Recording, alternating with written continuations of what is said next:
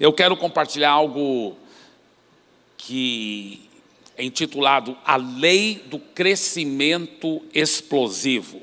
A Lei do Crescimento Explosivo. Muitas coisas aqui eu peguei com o John Maxwell, aprendi com o John Maxwell, tá certo?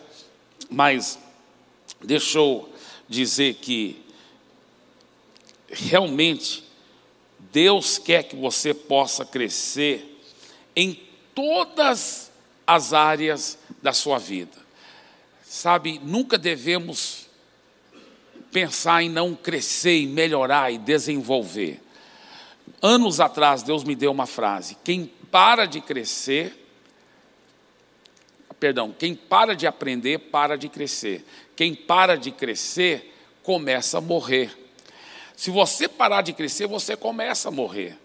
Você tem que toda hora estar tá crescendo, desenvolvendo espiritualmente, intelectualmente emocionalmente. E olha, interessante que até os anos 2000, faz pouco tempo, 18 anos atrás, os neurologistas, muitos ainda acreditavam que o cérebro humano não realmente continuava tendo a sua elasticidade como numa criança, né? Uma criança muito rápido aprendeu uma nova língua, uma criancinha pequena aprende. Por exemplo, você nunca lembra ter aprendido falar português, né? Você aprendeu desde bebê, porque seu cérebro tinha tanta elasticidade. Só que, para o espanto dos neurologistas, eles descobriram que o cérebro humano adulto nunca perde a sua elasticidade. Vai depender muito de eu e você exercitarmos e não ficarmos preguiçosos, usarmos o nosso cérebro, pensarmos, sermos atentos, aceitarmos novos desafios. É porque a gente fica preguiçoso e quer ficar na rotina e depende muito da, das anotações, etc., em vez de estar lembrando e, e, e dizendo eu, eu posso lembrar. Com a ajuda de Jesus. Nós cristãos temos uma vantagem muito grande sobre os outros seres humanos, porque nós nós ainda temos Jesus dentro de nós. A Bíblia fala que nós temos a mente de Cristo, que Jesus é a nossa sabedoria. Então, meu irmão, não há razão nenhum, nenhuma razão que nós não possamos continuar aprendendo e crescendo para a glória de Jesus. Agora, na lei do crescimento explosivo, ensina o seguinte: que ao contrário do crescimento adicional que adiciona, ela vem, é, ela é um, é um crescimento multiplicador. O crescimento adicional vem através de atrair e desenvolver seguidores. O crescimento que multiplica vem através de desenvolver líderes, desenvolver líderes. 90% de todos os líderes atraem somente seguidores. Somente 10% dos líderes sabem atrair líderes. Atrair líderes. Que tipo de líder você quer ser? Um líder que atrai somente seguidores e acaba tendo crescimento adicional? Ou você quer ter seu tipo de líder com crescimento explosivo que atrai outros líderes, atrai outros líderes e você acaba resultando em crescimento explosivo de multiplicação. Agora, quais são as razões porque 90% dos líderes só atraem seguidores? Quais são as razões? Isso aqui é muito interessante. Tá? É claro, tudo isso é pela ótica natural, porque pela fé, nome de Jesus, não vai ser assim entre nós, né? Que 90% de nós líderes só atraímos seguidores e não líderes. Né? Em nome de Jesus não vai ser assim entre nós. Mas pela ótica natural, por que, que quase todos os líderes, 90%, só atraem seguidores e não líderes? Primeira razão, porque líderes são difíceis de achar. Líderes são difíceis de achar, seguidor é fácil, mas líder É difícil. Eles são. É, é, líder tem um, um aspecto diferente, ele pensa diferente e ele não é tão comum. Apesar que eu creio que, num certo sentido, todo ser humano tem o potencial de ser líder na sua área, na sua praia que Deus o chamou para ser, mas nem todos têm, a maioria não tem desenvolvido esses dons de liderança, né? Segunda razão, porque a maioria só atrai seguidores e não líderes, é a primeira, líderes são difíceis de achar. A segunda, líderes são difíceis de ajuntar. De ajuntar. Quando você coloca líderes juntos, você tem que saber trabalhar com aqueles líderes, porque senão eles começam a, a dar coice um no outro, porque eles têm espírito de liderança, e se eles não forem quebrantados, eles começam. Então é muito mais fácil um líder que não quer ter muito trabalho, só trabalhar com seguidores, porque são bem mais fáceis de manejar do que manejar líderes. Né? Eu lembro que o, o pastor Lucas, mesmo, pai do Isaías, falava que líderes era como esterco, né? E então o esterco, né? Era, era o seguinte: se você ajuntar o esterco, ficar tudo junto, começa a cheirar mal, né?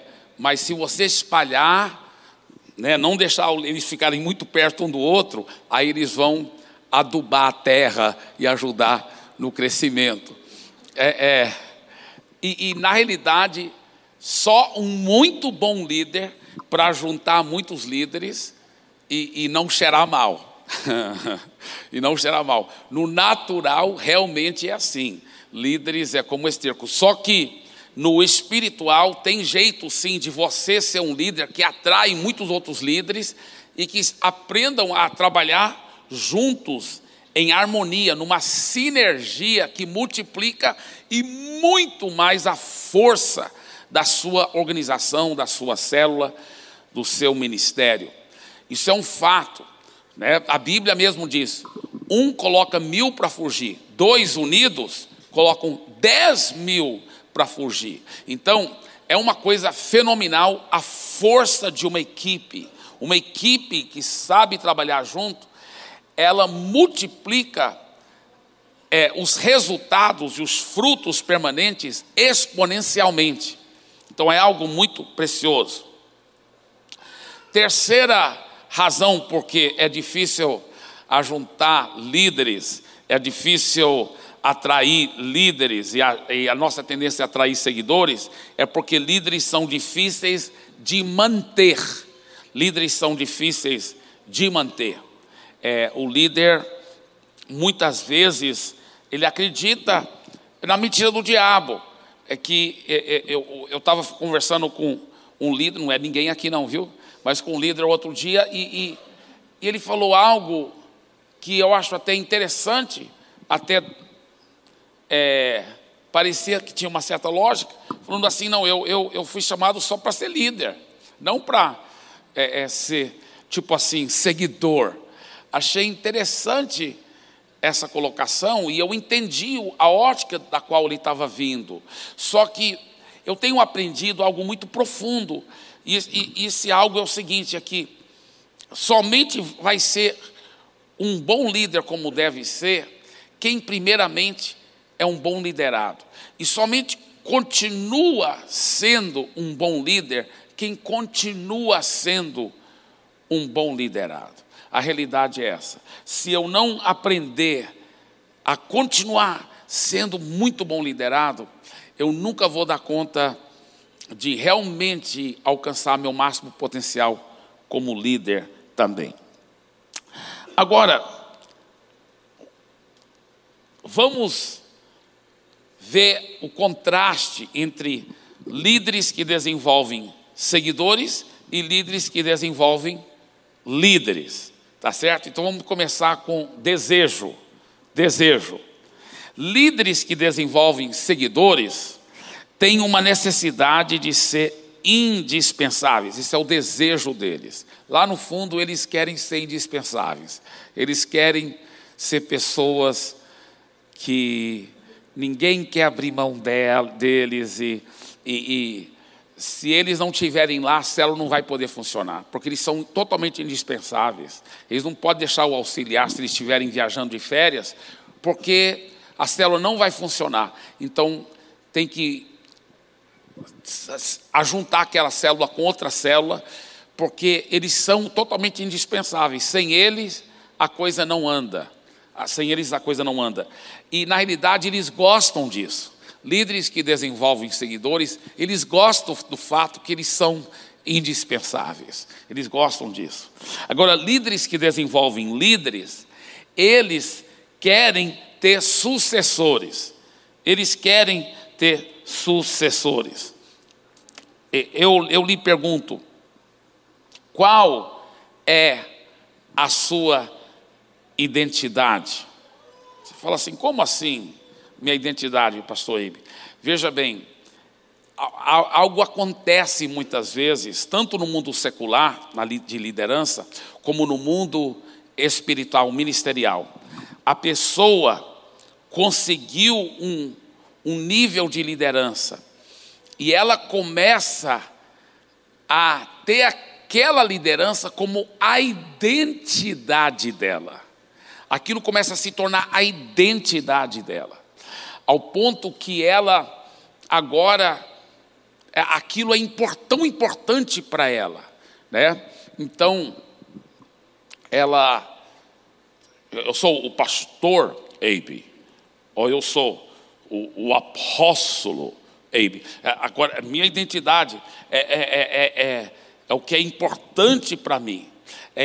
e de repente, aquela pessoa, isso que agora é o que agrega valor para ela, é o nível de liderança que ela tem.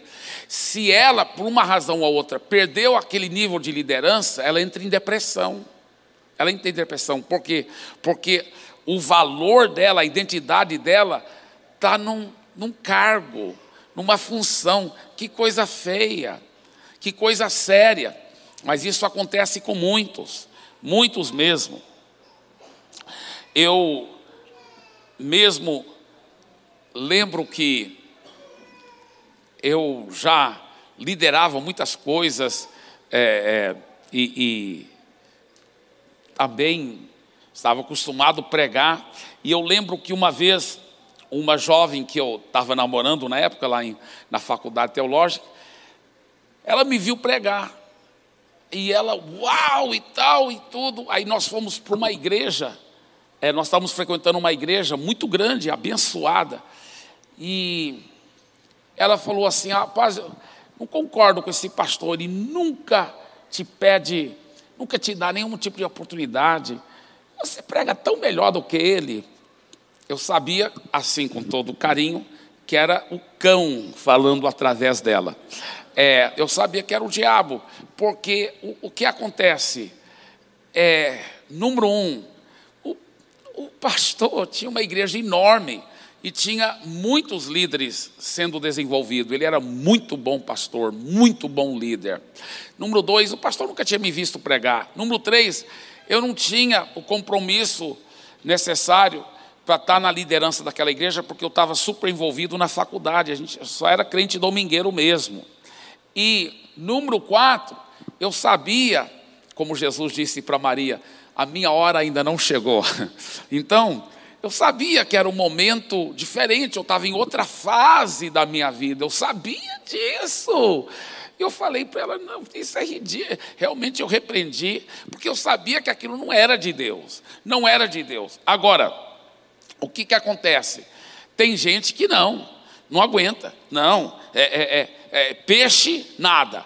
Pássaro, voa. Então, é, é, é, pregador, pastor, prega. Se eu não estiver pregando, eu, eu não estou bem, não estou bem, eu entro em, em depressão. Por quê? Porque a identidade dele é na pregação, em estar tá sendo usado. A identidade dele, coitado. Eu fico com pena de alguém assim. Olha, eu estou feliz pregando. Você sabe que eu estou muito feliz quando eu estou pregando, talvez que eu não estou pregando. Eu fico tão feliz só recebendo. Eu, Deus sabe que é verdade. Eu digo o seguinte: peixe nada, pássaro voa, pastor, pregador ora. Ora. A identidade dele não está na pregação. A identidade dele está na intimidade com Deus. Amém? Então eu volto a repetir: peixe nada, pássaro voa, pregador, ora, não prega não.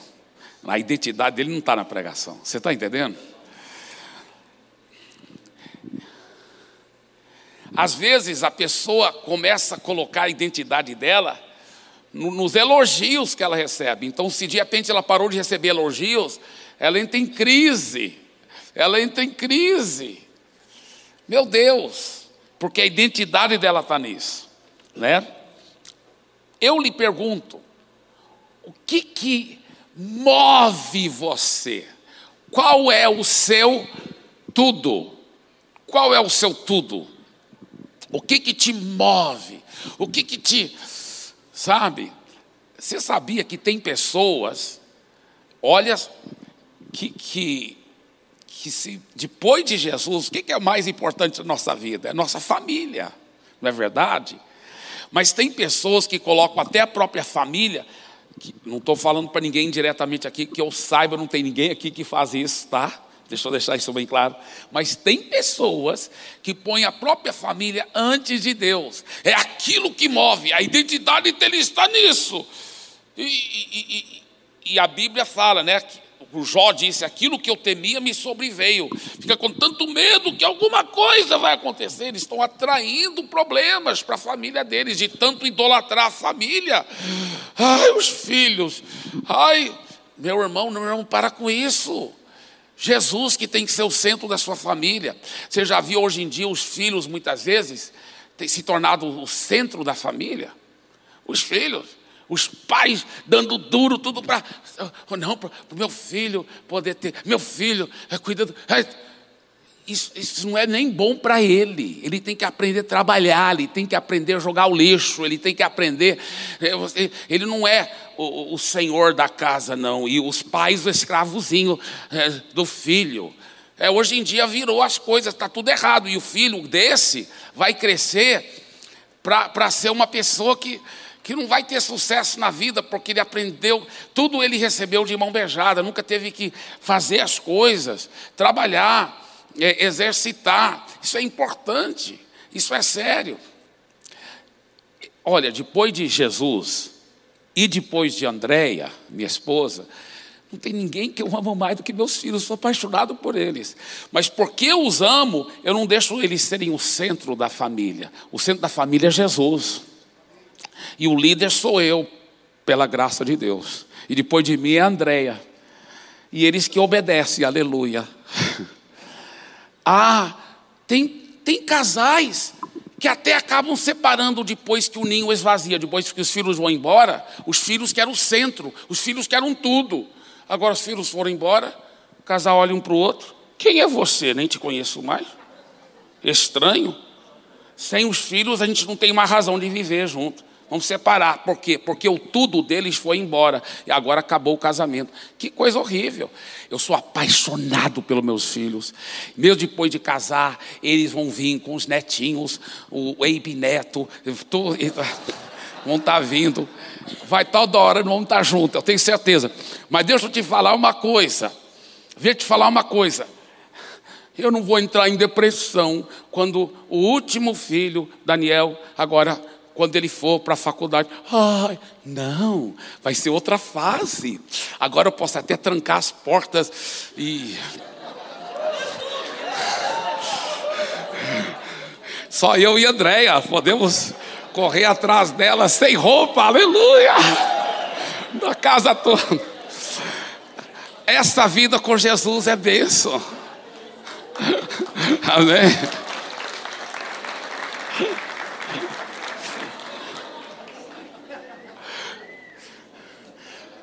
Não conta para todo mundo o meu segredo.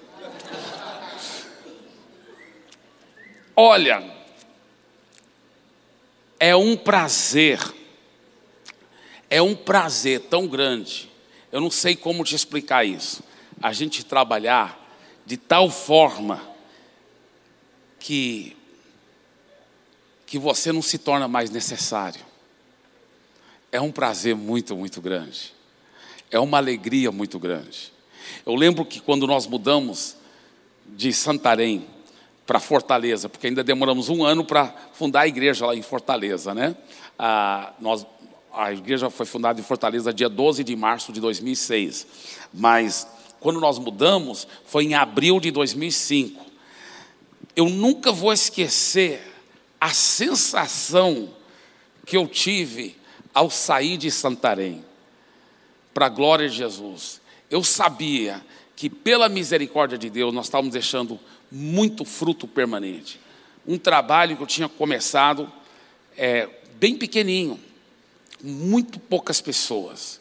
Muito poucas pessoas. Claro, não fui só eu, tantos outros trabalharam também. Eu só fui um dos que trabalhei. Mas a sensação de deixar aquele, aquele trabalho com líderes mega top, com tanta liderança, com um trabalho forte nos ribeirinhos, no Planalto, 400 igrejas, sabe, é, é, é, uma coisa assim muito emocionante, muito, muito emocionante. Já com um terreno para construir o, o, novo templo, é, é, sabe, é, foi uma, uma emoção muito grande de sair de lá e deixar dezenas de milhares de discípulos de Jesus com líderes à altura. A realidade é que depois que eu saí, é, antes de eu sair, eu lembro que vários empresários da igreja, preciosos demais, falaram, pastor Eibe, você é bem honesto com você, eu te amo demais, você sabe que eu te amo, te admiro. Nós não queríamos que você nunca saísse de Santarém, mas você disse que Deus te falou para sair, tudo bem. Mas eu acho que você não podia levar a liderança como você está levando, porque eu levei quase todos os líderes principais. Você não pode fazer uma coisa dessa aí. A igreja aqui não, não, vai, não vai dar certo, não vai dar certo. Mas é porque eles não sabiam que tinha tantos outros líderes de altíssimo nível que estavam já nos bastidores, né? Eu, eu, eu e nossa, nossos líderes, nossos pastores de, de rede, que na época eram chamados pastores de região, nós tínhamos cinco pastores de rede, de, que a gente chamava de região na época. Eu levei quatro, só deixei um, daqueles originais. Mas na realidade, quando nós saímos, ficou. Não, não, não, não, perdão. Tinha oito pastores de rede. Eu levei sete, só ficou um. Eu levei sete, só ficou um. Mas não ficou só um ficou 16 pastores de rede. 16, porque cada um dos, desses oito já tinha se multiplicado. Você está entendendo o que eu estou falando? Então, de, ficou 16. E, e nós, então, eu sabia que a coisa ia explodir e crescer. E a realidade é que cresceu muito mais depois que eu saí. cresceu muito mais depois que eu saí. Até foi bom para o meu ego ver o tanto que eles não precisavam de mim mesmo. Mas eu fiquei feliz demais, porque eu sei que sucesso só é sucesso se tiver sucessor bem-sucedido.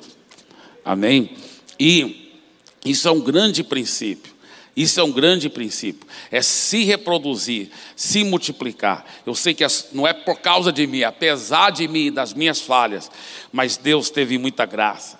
E o sentimento ao sair, eu pensei, meu Deus, se Jesus voltar agora, eu fosse para a glória, eu sei que eu não vou, mas se Jesus voltasse agora, fosse para a glória, nós deixamos um trabalho para a glória de Jesus, bem legal, para a glória de Deus, com milhares e milhares de vidas e discípulos e líderes, para a glória de Jesus. Foco. Qual o contraste entre líderes que desenvolvem seguidores e líderes que desenvolvem líderes. LDS aí vai simbolizar líderes que desenvolvem seguidores, tá? Líderes que desenvolvem seguidores focalizam seu ministério nas fraquezas, nos pontos fracos das pessoas. Líderes que desenvolvem líderes focalizam seu ministério nas virtudes, nos pontos fortes das pessoas. Uma das coisas que eu e o pastor Sabá temos enfatizado demais, demais, demais, porque nos nossos anos de experiência de ministério, nós descobrimos que não adianta você tentar é, ajudar todo mundo, tentar fazer tudo. Não vai dar certo. Vai acabar fazendo nada com excelência e tudo com mediocridade. Por isso que uma das coisas que eu, acho que vocês têm ouvido, eu e o Sabá enfatizar isso vez após vez nos TADEs aqui, nas reuniões de liderança, busque a Deus para saber qual é a sua praia, busque a Deus para saber qual é o seu chamado, e naquela área, seja bom, naquela área, seja perito, sabe?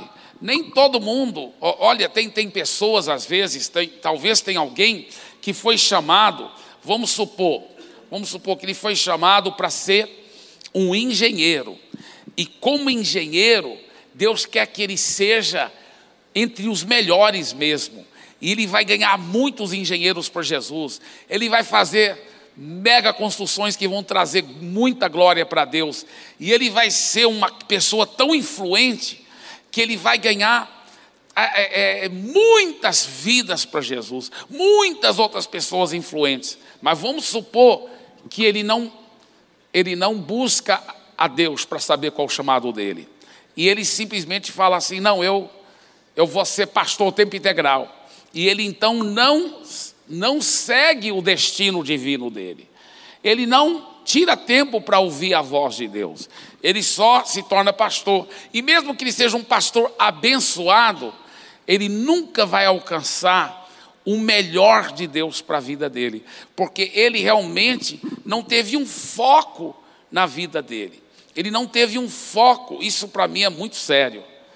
Eu, eu, eu já falei isso muitas vezes, eu vou ficar falando. Eu creio que eu vi o Miles Monroe dizer algo semelhante, acho muito forte isso, muito sério.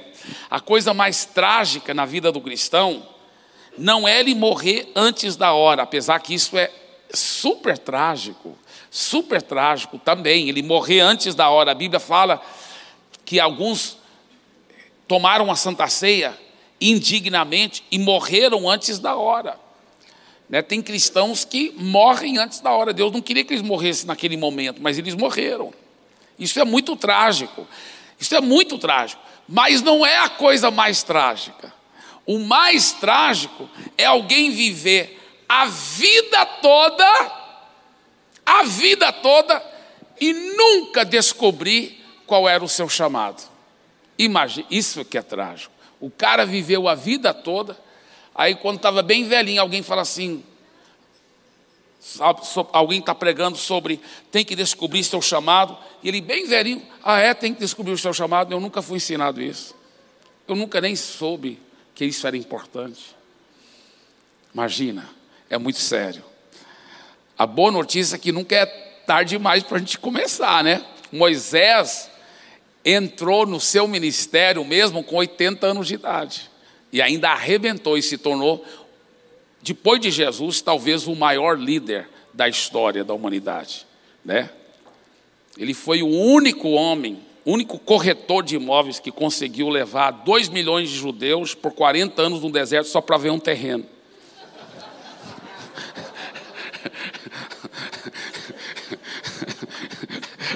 2 milhões de judeus por 40 anos no deserto, só para ver o terreno.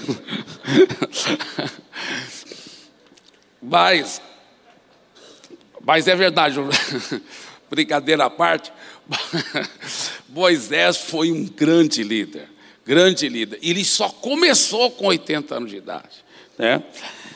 Glória a Deus. Agora, o que, que nós devemos fazer então? Em vez de ajudar os nossos liderados. Não, você tem que melhorar nisso, tem que melhorar nisso, tem que melhorar nisso, tem que melhorar nisso, né? Como que fala quando a pessoa faz muito de muitas coisas é, é pau para toda obra, esse tipo de coisa, é polivalente, isso mesmo. Não, não, não. O que nós queremos ajudar os nossos liderados é ver o chamado, os dons deles. Então, naquelas áreas que Deus tem chamado, e aí fala, nesta área queremos que você seja excelente. Nota 10. Vamos agregar valor aqui. Vamos, vamos trabalhar com, porque você é bom nisso, cara. Então, seja o melhor nisso. Se for preciso, te ajuda você a fazer cursos nesta área, mas você vai ficar bom nisso, cara. Mas bom mesmo. Bom mesmo. Então você vai ter um, um time, uma equipe de pessoas que fazem aquele seu chamado com excelência, uma sinergia fenomenal fenomenal. Líderes, que ainda estamos falando do, do foco, ainda estamos falando do foco. Líderes que desenvolvem seguidores gostam de aconselhar está quase sempre lidando com as fraquezas das pessoas, aconselhando as pessoas. Isso é bonito e lindo, e todos os líderes vão ter que fazer isso, não tem jeito, nós vamos ter que sempre estar aconselhando, ajudando as pessoas com suas fraquezas. Isso faz parte da liderança. É, é, nós devemos escolher amar isso, escolher gostar de cuidar de gente.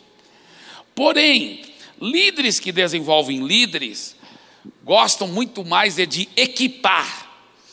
É, é, é, equipar, eles estão quase sempre lidando com os pontos fortes das pessoas. Então, líderes que desenvolvem seguidores lidam com sempre os pontos fracos das pessoas, as fraquezas. Líderes que desenvolvem líderes, eles trabalham com os pontos fortes das pessoas. É verdade no pastoreio e o discipulado que nós vamos ter essas duas coisas sempre. O pastorear, ele inclui cuidar de feridas e restauração.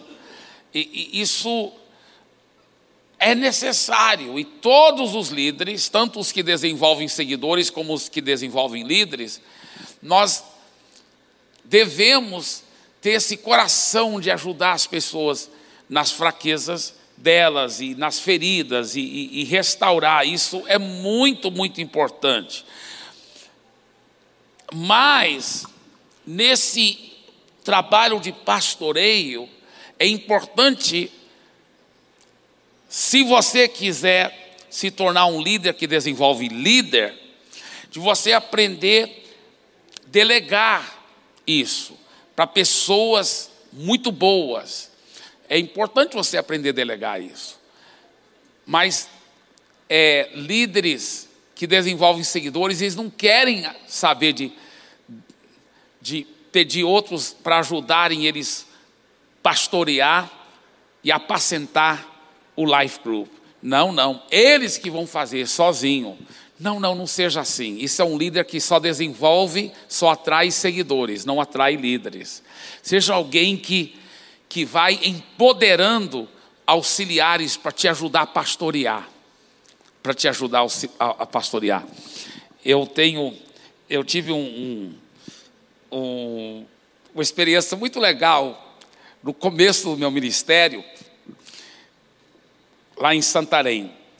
Nós fazíamos o seguinte: nós não tínhamos células ainda, então nós tínhamos o culto na quarta-feira, e na quinta-feira a gente pegava algumas pessoas que eram mais assim apaixonadas por Jesus e elas iam comigo para fazer visita nas casas das pessoas.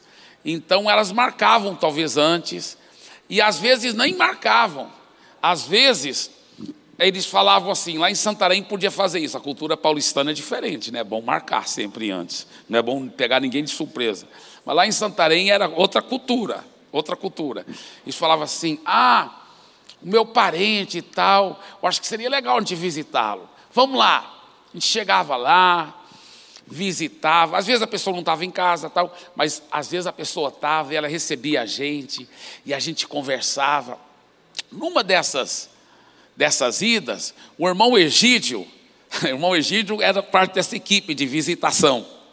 O irmão Egídio era aquele cara famoso que eu falo, que eu sempre conto a história, que era ele e a minha irmã Ângela, os dois naquele culto, que ele pegou a bateria, ele não sabia tocar bateria, mas era melhor do que nada, né? E então, o irmão Egídio era um daqueles dois, né? E ele fazia parte dessa equipe de visitação também, né? E nós, nós saímos para visitar, ele falou assim, rapaz, vamos visitar o Obed, o Obed. Quem é o Obed? Ah, o Obed, ele trabalha numa companhia aérea, de táxi aéreo, e ele, ele, olha, ele, ele é viúvo, a esposa dele morreu, mora sozinho, e ele, olha, eu acho que ele até já foi evangélico, se eu não me engano, muitos anos atrás. Se eu não me engano, o Egídio disse. O Egídio não foi, não era. O Egídio era católico antes de converter, né? Na nossa igreja. Mas o Egídio conhecia o Obed há muitos anos. Tá, vamos lá. Fomos e é justamente isso. O Obed estava desviado há muito tempo. Mas aquela visita foi forte, foi power. E o Obed reconciliou com Deus e começou a ir para a igreja no domingo. E na próxima quinta-feira, uau, nós fomos para a casa do Obed. E nas primeiras quintas, uma das casas que a gente visitava sempre era a casa do Obed, para dar aquela força. Mas depois que ele já estava bem fiel na igreja, então, quando chegou uma das próximas quintas, eu falei para o Egídio, não, vamos, vamos ir para outras casas, vamos para outras pessoas, né? nosso tempo é limitado, vamos fazer outras visitas, vamos ganhar mais almas para Jesus e tal. Aí, domingo chegava e Obed não ia para o culto. Aí o Egídio chegava para mim na próxima quinta, né? Falava assim: Você notou que o Obed não foi para o culto? É, vamos lá. A gente fazia visita para ele. Ah, ele nos recebia, por isso que já sabia que a gente vinha, né? Ele já estava até com refrigerante. Hoje em dia é bom oferecer só suco a água mesmo, mas na época era refrigerante e, e biscoito e tal, bolo, e ele já servia a gente. Aí ele ia para o culto domingo. Aí se a gente não fosse numa quinta, ele não ia para o culto. E o Egídio falou, rapaz, e agora? Eu falei, deixa comigo. Aí nós fomos lá, fomos lá visitá-lo.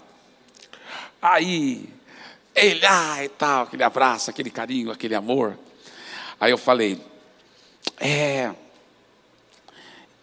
irmão Obed, nós sentimos, né, depois de bater muito papo, sentimos tanta sua falta no culto domingo. Sentimos tanto sua falta, você não foi para o culto. Ele falou, é, você sabe, né, muito muitas coisas. E também, né, assim, né, ele falou mesmo, falou quinta-feira, né, ninguém veio aqui, né, também tal. Aí, aí, eu falei, ah, é verdade. Não, e nós queremos sempre estar tá vindo aqui, viu, querido? Nós queremos sempre estar tá vindo aqui. Agora, claro, o que nós cremos que você agora já tem algumas alguns meses né, que você está na fé e você está crescendo. E o que nós estamos crendo é que você vai crescer cada vez mais espiritualmente e você vai até nos ajudar visitar outras pessoas. Você entende, né? Porque, porque tem tantas pessoas que precisam de Jesus.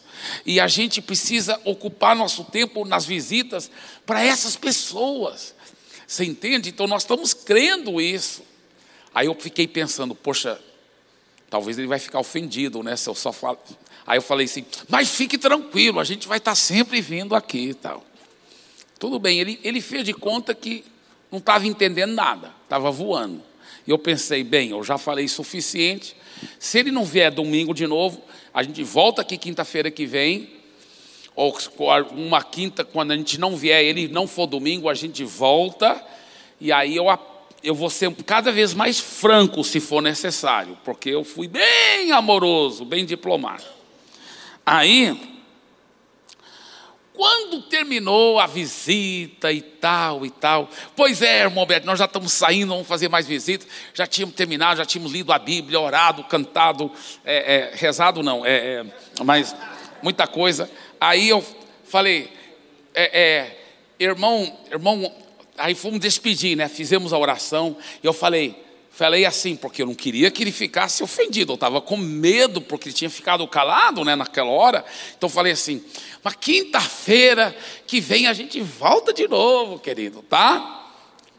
Aí ele olhou para mim, eu nunca vou esquecer, ele apontou o dedo dele assim e falou assim: Não, pastor, não, não é para vocês virem quinta-feira. Eu pensei, poxa, ele ficou ofendido, ficou machucado.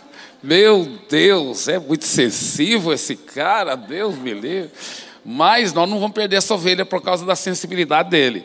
Eu falei: não, Obed, não, a gente vem sim, a gente vem, claro que a gente vem, Obed. Ele falou assim: não, pastor, deixa eu explicar por quê. Eu já estou crescendo na fé. Eu que tenho que estar tá ajudando a fazer visita. Não, ele repetiu tudo que eu tinha acabado de falar. Meia hora atrás, né? Ele repetiu tudo. Aí eu vi que ele entendeu. Ele falou: Eu quero ajudar vocês. Eu falei: Parabéns, Obed, maravilhoso. Eu abracei, amém, amém. Não, se você crê assim, legal. Dei maior reforço para ele. Isso foi na quinta noite.